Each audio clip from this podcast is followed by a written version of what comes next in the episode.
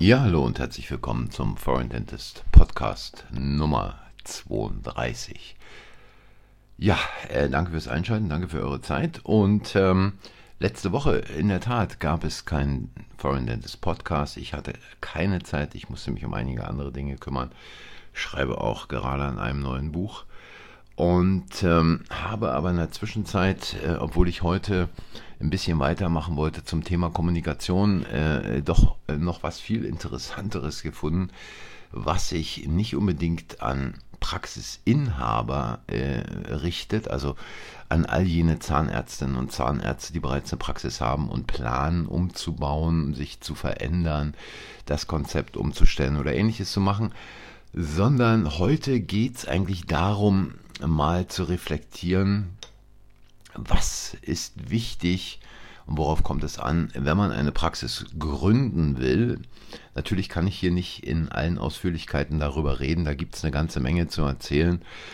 Ich verweise da mal auf ähm, die wichtigsten Dinge, die ich zusammengestellt habe ähm, in meinem Buch Die zahnärztliche Privatpraxis. Ähm, und da kann man also mal gucken von dem Moment an, wo ich die ersten Überlegungen hatte, eine private Zahnarztpraxis aufzumachen, bis zu dem Moment, wo es dann eröffnet wurde. Und interessanterweise habe ich also in der ZM zwei Artikel zum Thema gefunden, die mir doch ehrlich gesagt ein wenig die Schuhe ausgezogen haben und äh, wo ich doch denke, hier muss mal kommentiert werden, weil da ist also wirklich äh, unreflektiert einfach drauf losgeplappert und geschrieben worden, ähm, wo man eigentlich nur mit dem Kopf schütteln kann.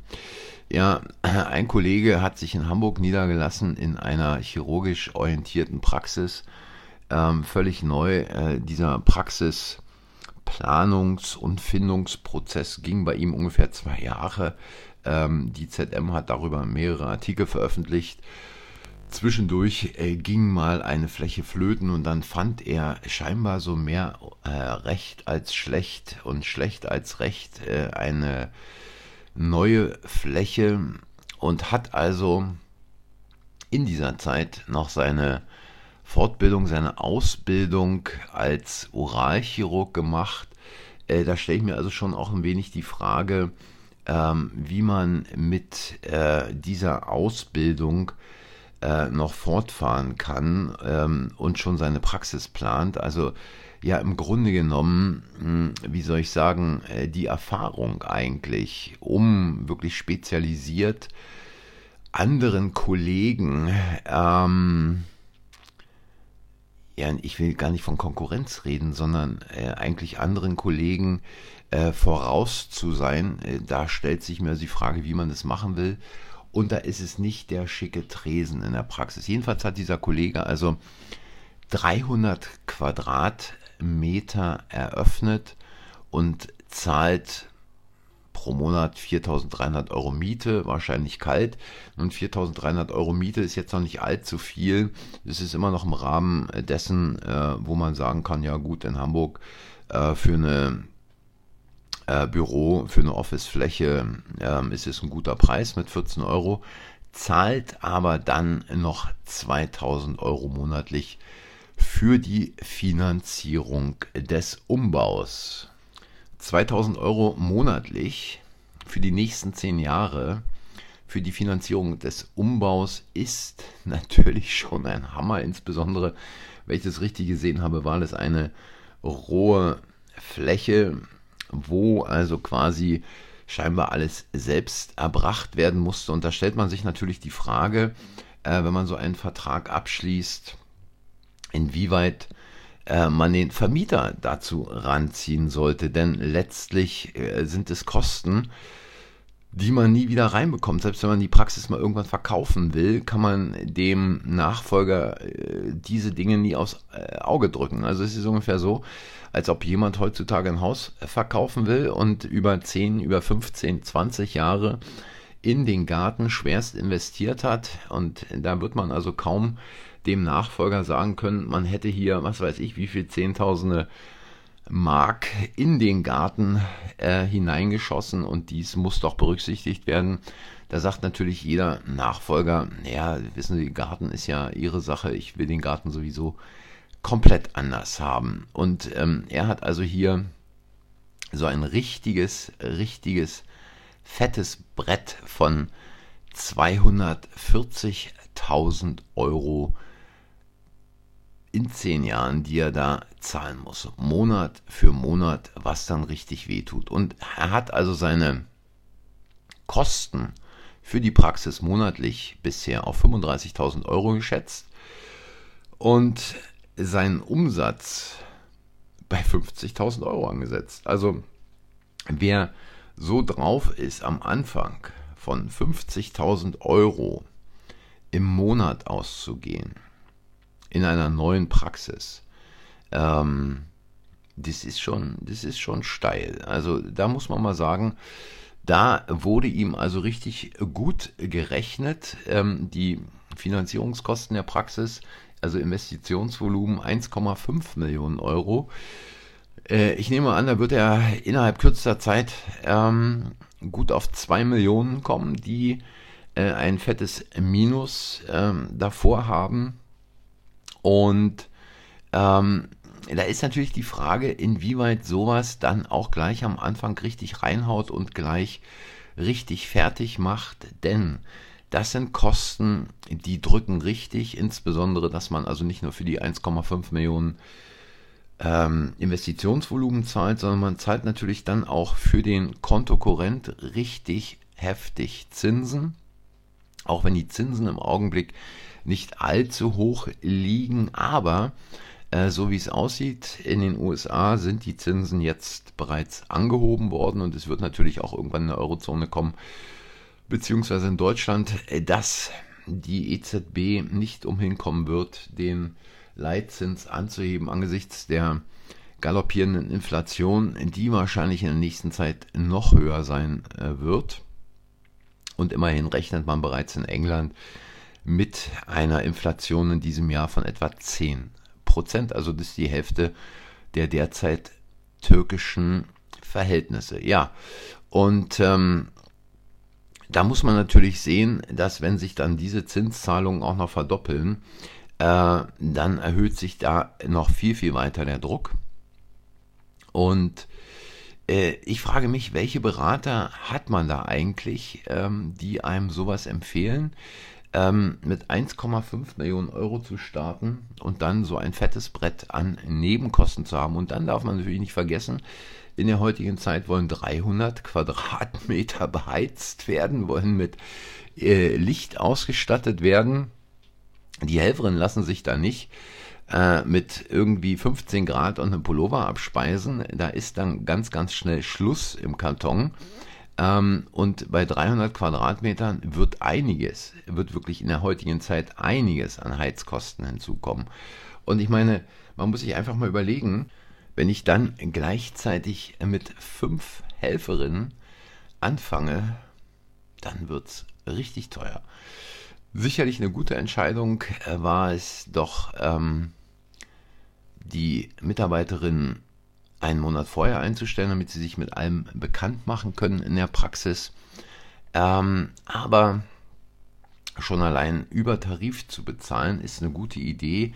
Allerdings wird dieses natürlich auch insbesondere in der heutigen Zeit nicht lange anhalten, denn man sollte nicht vergessen, auch äh, Mitarbeiterinnen müssen deutlich mehr ähm, für das tägliche Leben bezahlen, müssen mehr dafür bezahlen, zur Arbeitsstelle zu kommen und wieder nach Hause zu fahren, müssen auch mehr für Heizung bezahlen und natürlich letztlich auch, äh, haben natürlich letztlich auch mehr Ausgaben im Supermarkt. Ja, ähm, also es ist natürlich auch toll, dass Leute dann vor so einer Praxiseröffnung in ein eigenes Coaching investieren die Frage ist nicht, ist, ist allerdings, ähm, wer heute noch von Corporate Identity redet, der hat es letztlich nicht begriffen. Es ist ungefähr genauso, wie mal äh, Kollegen dachten, sie könnten ihre eigene Zahnarztmarke aufbauen und dann äh, an ihr Praxislogo vielleicht noch so ein R, ein R äh, äh, äh rangefiedelt haben.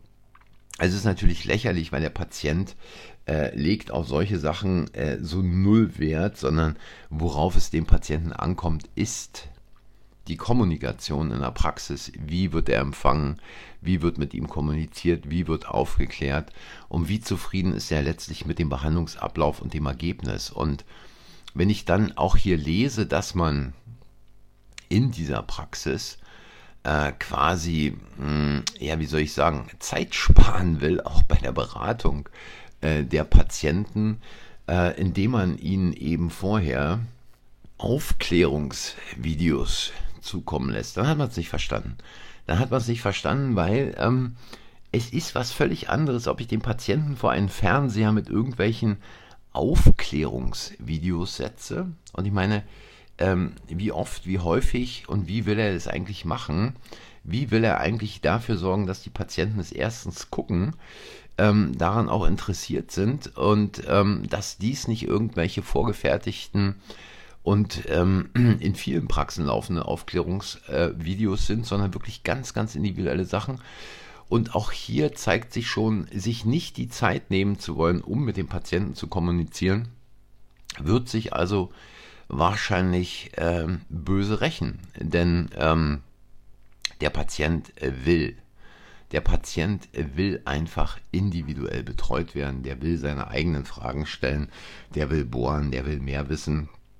Und der will natürlich auch abchecken, wie dieser Arzt drauf ist. Ja, und wenn man darüber nachdenkt, dass also eine bestmögliche Versorgung bei, von Patienten schon beim Parkplatz anfängt, dann auch hier hat jemand die ähm, Zeichen der Zeit nicht erkannt, ähm, denn Parkplatz wird immer unwichtiger werden, zumal äh, die Spritpreise mittlerweile so hoch sind, dass sich viele, viele Leute bald überlegen werden, ob sie überhaupt noch das Auto in der Stadt nehmen oder nicht irgendwie umsteigen auf äh, öffentliche Verkehrsmittel. Denn ähm, den Stress, der dazu kommt, mit dem Auto durch die Stadt zu fahren, ähm, das sind wahrscheinlich gerade so in Großstädten wie in Köln, in Hamburg, in Berlin äh, Leute schon vielfach nicht mehr bereit zu machen. Ja, ähm, hier ist also wirklich ähm, vor Corona geplant worden und dann nicht angepasst worden. Ähm, und die Frage steht auch, wie kann man eigentlich viele, viele Dinge abgeben an äh, irgendwelche Berater, wie kann man Dinge abgeben an Handwerker oder auch an Architekten, ohne wirklich dabei zu sein, jeden Tag zu überprüfen, zu gucken, was läuft da, wie wird was gemacht, wie ist die Qualität und so weiter. Also wenn man schon so einen dramatisch großen Umbau, Ausbau der Praxis plant, dann muss man einfach kontrollieren, sonst gehen die Dinge schief und äh, viele, viele Dinge sieht man natürlich erst im Nachhinein, äh, wenn dann schon das Kind in den Brunnen gefallen ist und wenn man da nicht mehr viel ändern kann, also wenn die Praxis bereits läuft.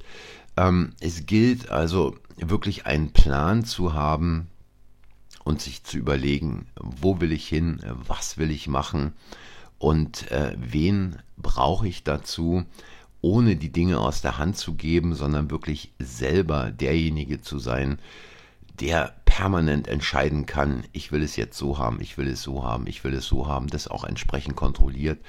Und die Leute, die diesen Umbau und ähm, diesen ganzen Ausbau dann äh, vollziehen, dass diese Leute permanent unter Kontrolle sind.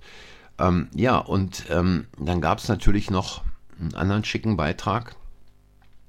Da hat sich also jemand auf äh, nicht 300, sondern 260 Quadratmeter äh, niedergelassen mit vier Behandlungszimmern. Hat allerdings nur vier Mitarbeiterinnen. Ähm, und eigentlich sind diese Jungs die richtigen Übernahmekandidaten für medizinische Versorgungszentren, denn sie werden vor dem wirtschaftlichen Hintergrund, äh, der gerade in Deutschland ja übel aussieht, äh, wenn man da mal hinter die Kulissen guckt, man erfährt nicht viel in äh, den üblichen Propaganda, Massenmedien, wie viele Mittelständler es schon von den Füßen gerissen hat, äh, wie viele wirklich Traditionsfirmen auch bereits schließen mussten. Ich habe gerade kürzlich einen Beitrag gesehen, ein 140 Jahre existierendes Kartonagenwerk musste aufgrund der hohen Energiekosten jetzt schließen, Konkurs anmelden. Und äh, ähnlich geht es beispielsweise auch dem Chef von Trigema Group, der mittlerweile 800.000 Euro pro Monat mehr an Energiekosten zahlt als noch vor einem Jahr. Der Mann hat keine Kredite, der zahlt es quasi aus seiner Kriegskasse. Der hat über Jahre viel Geld zurücklegen können.